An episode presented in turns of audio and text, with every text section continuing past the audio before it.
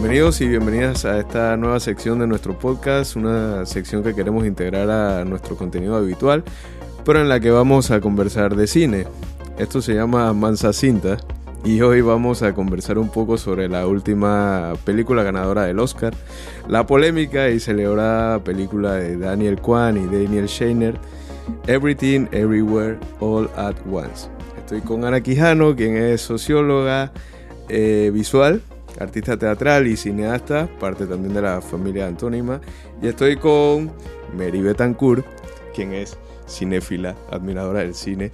Y eh, yo, Carlos Vargas, también otro admirador del cine, que también tengo ahí un par de diplomados en el bajo del brazo sobre cine, dirección de cine y realización de guion. ¿Cómo están, chicas? Bien, gracias. Muy bien, emocionada. Mary, bienvenida. Es primera vez que estás aquí al frente del micrófono. Gracias, gracias. Espero que no sea la última. bueno, vamos a hablar de Everything Everywhere All at Once o todo en todas partes al mismo tiempo, ¿no?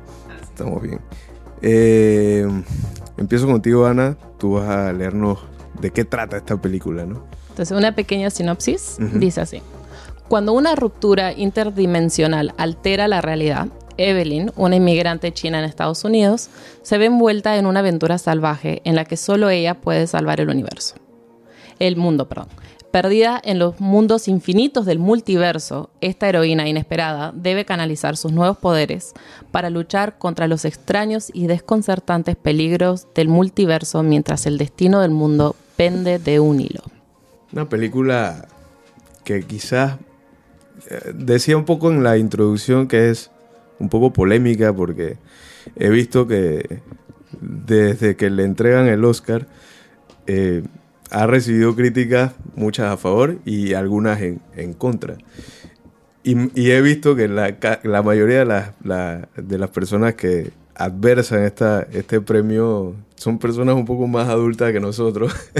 y, es, y es que la verdad, yo viendo la película, entiendo el por qué quizás a muchas personas no les logra eh, capturar, ¿no? Y es que es una película que desde un inicio es como un, batido de, situaciones que van ocurriendo y, que no tiene descanso, ¿no? Y cada vez va cambiando, va cambiando, va cambiando, va cambiando, va cambiando. Y entiendo que a mucha gente eso quizás los desconcierta un poco, ¿no?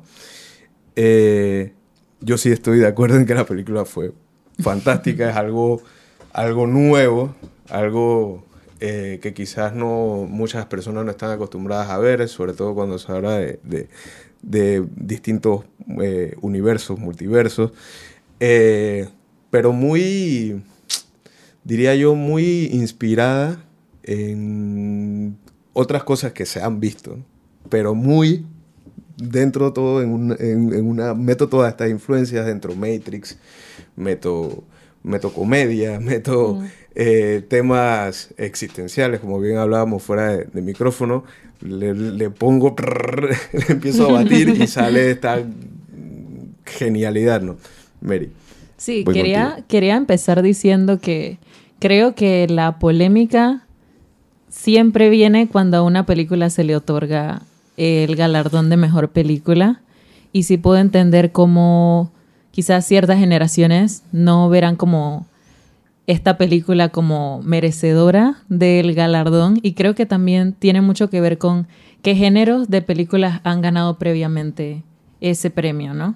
Eh, muchas veces se piensa que hay como un rango o así como una jerarquización de qué películas merecen más galardones que otras y como tú bien lo mencionas, esta es una película que mezcla desde comedia, escenas extremadamente absurdas eh, que se sienten muy intencionales y si conoces un poco más de, los directores te das cuenta que es muy intencional, pero que no necesariamente va a resonar con, todo tipo de público y sí entiendo cómo ciertas generaciones no se sentirían tan, tan identificadas.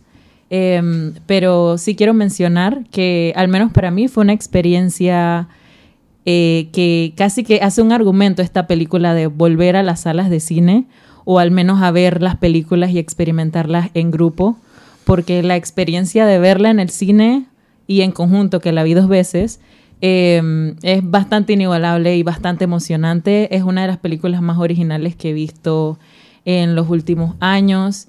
Y sí entiendo que mencionamos que es polémica, pero a la vez siento que ha recibido muchísimas, muchísimas em, críticas positivas, desde los aspectos más técnicos hasta eh, cómo la ha recibido el público lo cual es bastante esperanzador para en general este tipo de películas que tienen un presupuesto quizás más mediano a lo que estamos acostumbrados a ver, en especial si estamos hablando de películas que tocan el tema del multiverso, que sí mencionas que es un tema que a lo que quizás no están tan acostumbrados, pero que es un tema que ha estado muy relevante en los últimos años, ¿no? Sobre todo por las películas de Marvel. Sí, sí, sí.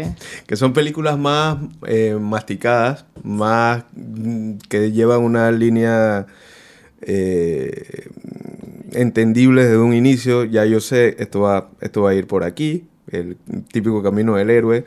Ocurre algo, voy, venzo ese mal y salgo victorioso al final y todo el mundo feliz, ¿no? Al menos que venga la, la escena post-crédito y te cambie todo y digas, ah, esta película no sirvió para nada porque ahora tengo que ver otra cosa. Es lo que ocurre usualmente, ¿no? Pero en este tema de la multiversalidad en la que hemos caído de unos, qué sé yo, 15 años hacia acá, hemos experimentado eh, algunas cosas, pero no, no, no como la vimos en esta película, ¿no? Eh, Sí, ibas a agregar Sí, quería mencionar que me quitaste las palabras de la boca con la referencia a Matrix. Y también un momento que, me gustó mucho fueron las referencias al cine de Wong Kar Wai. Em, y quería decir que lo que creo que hace muy única esta película es que a pesar de que es acerca de este multiverso, estas infinitas realidades y posibilidades, Em, que tiene visuales bastante absurdas, grotescas en tiempos, hilarantes. Quizás no todo el mundo las perciba como hilarantes, pero a pesar de todo eso, al final en su núcleo sigue siendo acerca de la dinámica de esta familia, eh, las distancias que se crean en la familia conforme no hay necesariamente comunicación.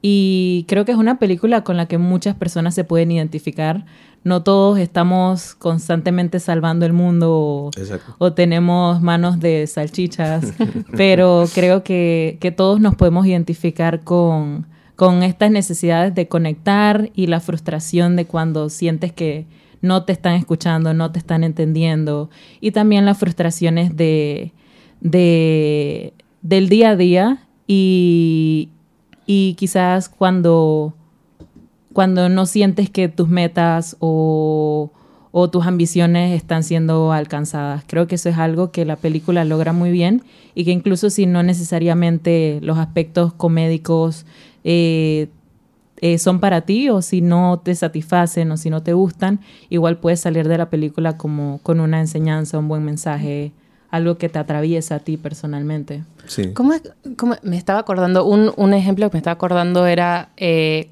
Ay, chuzo. El episodio ese de Black Mirror interactivo de Netflix. Bandersnatch. Bandersnatch era. Ese no donde, no, justo, Bandersnatch retoma esta idea de, de las decisiones.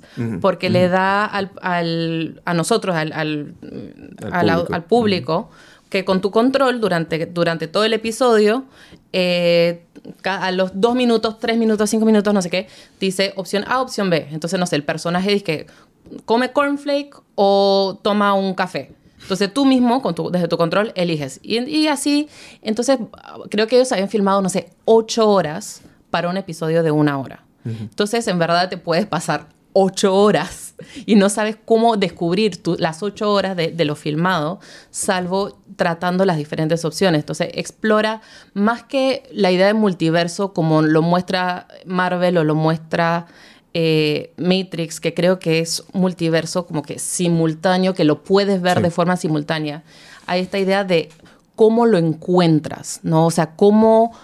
Eh, e inclusive eh, creo que en esta película no te muestran todos los multiversos.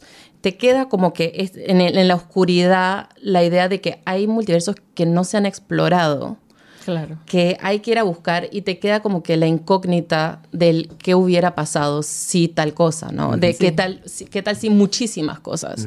Y eso era lo que, que hablábamos antes de, de- del existencialismo, que hace esa pregunta de hay, que si hay un sentido a la vida, que para mí, eh, eh, estoy pasando por una crisis existencial yo misma, entonces tal vez yo lo veo por, por ese lente todo. Y, y cuando vi esta película, me, me gustó porque ella misma en, es, en un momento se hace la pregunta, ¿no? O sea, cada vez que, que ella, creo que fue en una de las escenas que ella quiere quedarse, ¿no? Quiere quedarse porque dice, ah, no, si hubiera hecho eso, eso es, eso es mejor. Entonces, que si hubiera eso- hecho eso, y por supuesto todos nosotros nos preguntamos, ¿Qué hubiese Chuso, pasado si, ¿qué Sí, hubiese pasado si yo habría hecho eso? Y, bestia, tendría que haber hecho eso. Claro. Y, es, y mi vida habría sido mucho mejor. Que es muy distinto a lo que usualmente hacemos nosotros, como bien lo indica. Ujú. ¿Qué hubiese pasado si yo hubiese tomado esta decisión en vez de esta otra? En la película te haces la misma pregunta, pero tienes la, la respuesta al frente tuyo. Claro. No necesariamente todas, que es lo que menciona. Ana, pero sí te muestra algunas y lo devastador que puede ser ver que algunas de esas decisiones sí te hubieran llevado a un resultado que Mm. consideras más favorable. Sí. Pero cuando dicen que la, la- la principal o la que nosotros seguimos es la peor, o sea, ¿qué, qué peor tan versión. peor es en verdad? ¿No? Eh, ¿Es verdaderamente la peor? O sea, ¿bajo qué juicio moral estamos hablando de que es la peor?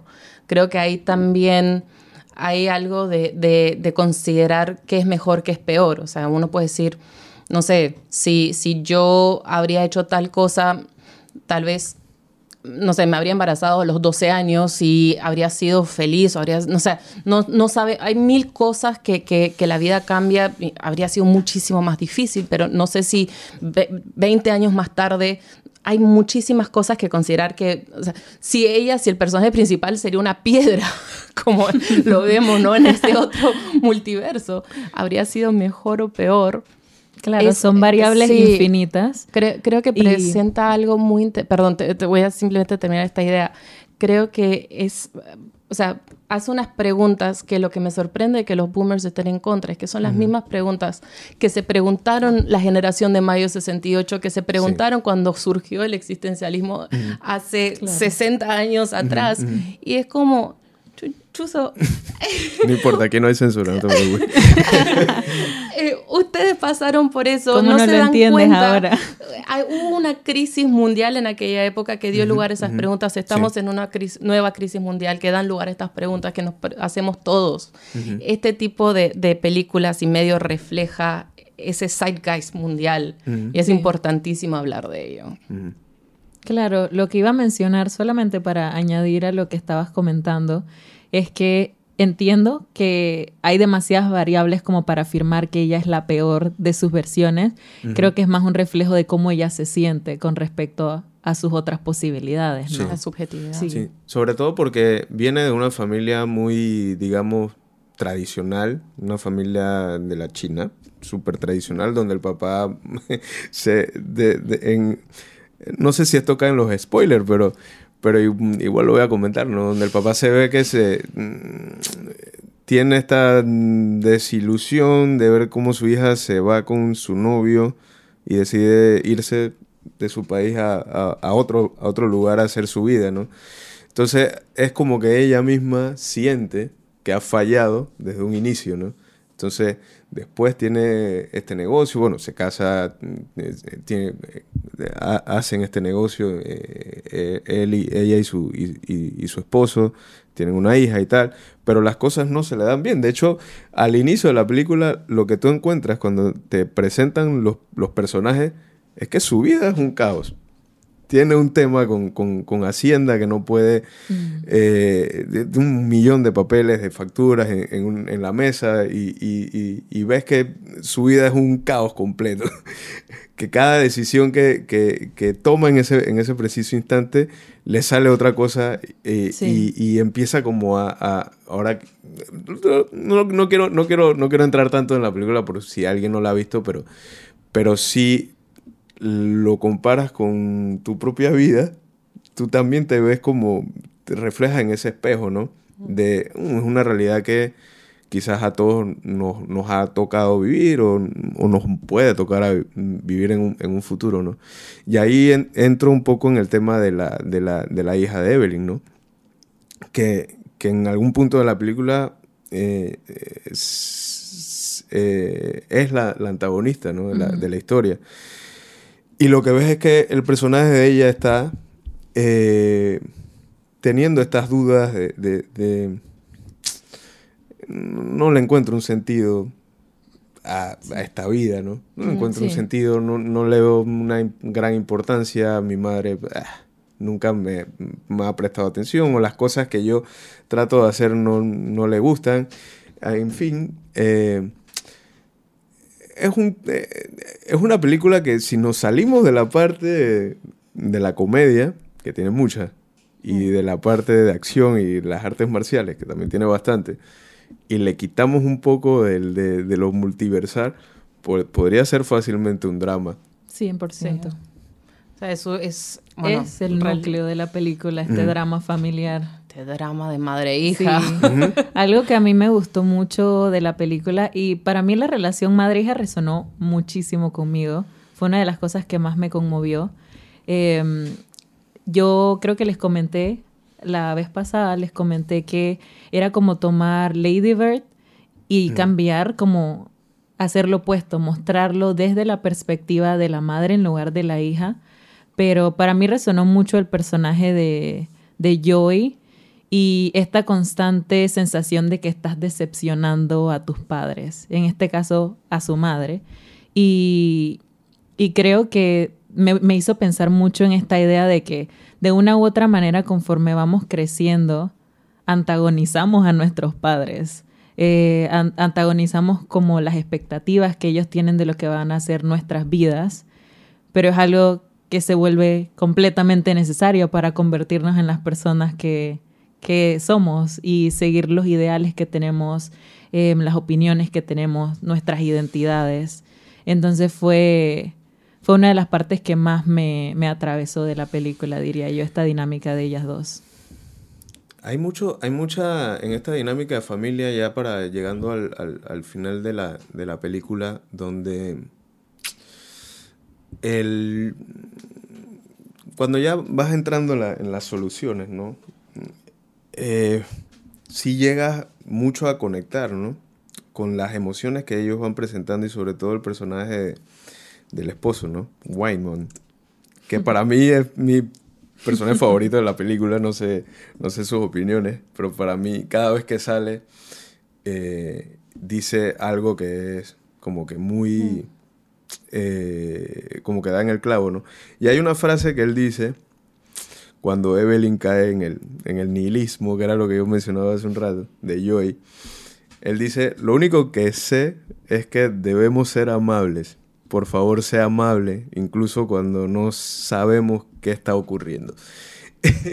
y, en- y esa frase logra que Evelyn baje los brazos.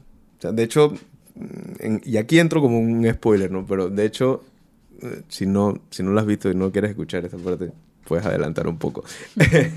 Pero eh, se muestra mucho el puño de ella, ¿no? Que está, que está cerrado. Pero al momento de él decir esta, esta línea, eh, ella abre las manos. Y, en- y al momento de enfrentarse a, al- al- al- a los que están de frente, ella lo que hace es vencerlos con pura bondad. Sí. Pura bondad. Y es una escena extremadamente bonita. A pe- Conmovedora. A, pesar de no que poder. a pesar de que están pasando cosas que te pueden dar risa, pero es súper, o sea, la, la, es, el mensaje es, es tremendo, es tremendo. Me gusta que, o sea, en, en general se, se plantea que no hay un sentido a la vida, o sea, no hay un plan maestro, no hay un, un camino, una, un universo es mejor que otro, ¿no? Pero en, en esa dinámica familiar tenemos a Evelyn que decide y como ignorar y meterse en su capullo de, de no tener que lidiar con este sinsentido. ¿no?